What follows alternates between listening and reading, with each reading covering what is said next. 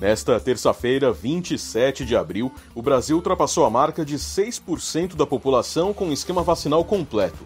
Cerca de 13 milhões e 800 mil pessoas tomaram as duas doses da vacina contra a Covid-19.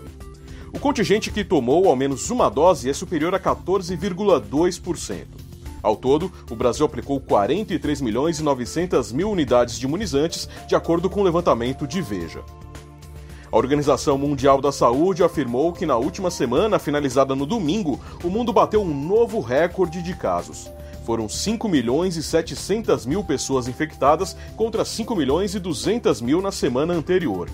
De acordo com a instituição, a alta é puxada pela Índia, que passa por um total colapso do seu sistema de saúde. Mas outros países e estados também passam por uma tendência de alta após o relaxamento das restrições. O estado de São Paulo, por exemplo, voltou a registrar hoje mais de mil mortes causadas pela doença após mais de uma semana com os números de óbitos caindo. A alta vem cerca de 20 dias após o governo anunciar uma nova flexibilização das medidas de distanciamento. No Brasil como um todo, porém, a tendência parece ir no sentido contrário. De acordo com o Imperial College, instituição referência na análise de dados sobre a Covid-19 no mundo, o Brasil registrou pela primeira vez em cinco meses uma queda em sua taxa de infecção. A leitura da Universidade Britânica mostra que este número está agora em 0,93%, o que sugere uma desaceleração do avanço da doença. Essa taxa indica que cada 100 pessoas infectadas com a Covid-19 transmitem a doença para outras 93. O Brasil não ficava com uma taxa abaixo de 1 desde dezembro.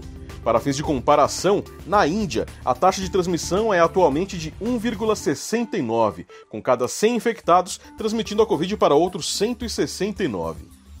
Mesmo com o cenário apontando para uma possível melhora da situação da Covid-19 no país, hoje o Senado começou a procurar os culpados pela crise da saúde no Brasil. A CPI da Covid foi instaurada e, em seu primeiro dia, teve ânimos exaltados. Senadores governistas acabaram sendo minoria e não conseguiram obstruir a eleição de Omar Aziz, do PSD do Amazonas, como presidente da comissão, e nem de Randolfo Rodrigues, da Rede do Amapá, como vice. Renan Calheiros, do MDB de Alagoas, será o relator do processo. O presidente Omar Aziz, representante de um dos estados que mais sofreu com a pandemia, prometeu anteriormente se dedicar para achar os responsáveis pela tragédia.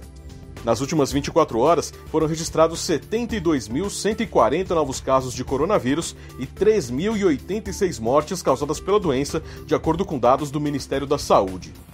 No total, o país acumula agora 14.441.563 infectados, 395.022 óbitos e 12.992.442 recuperados.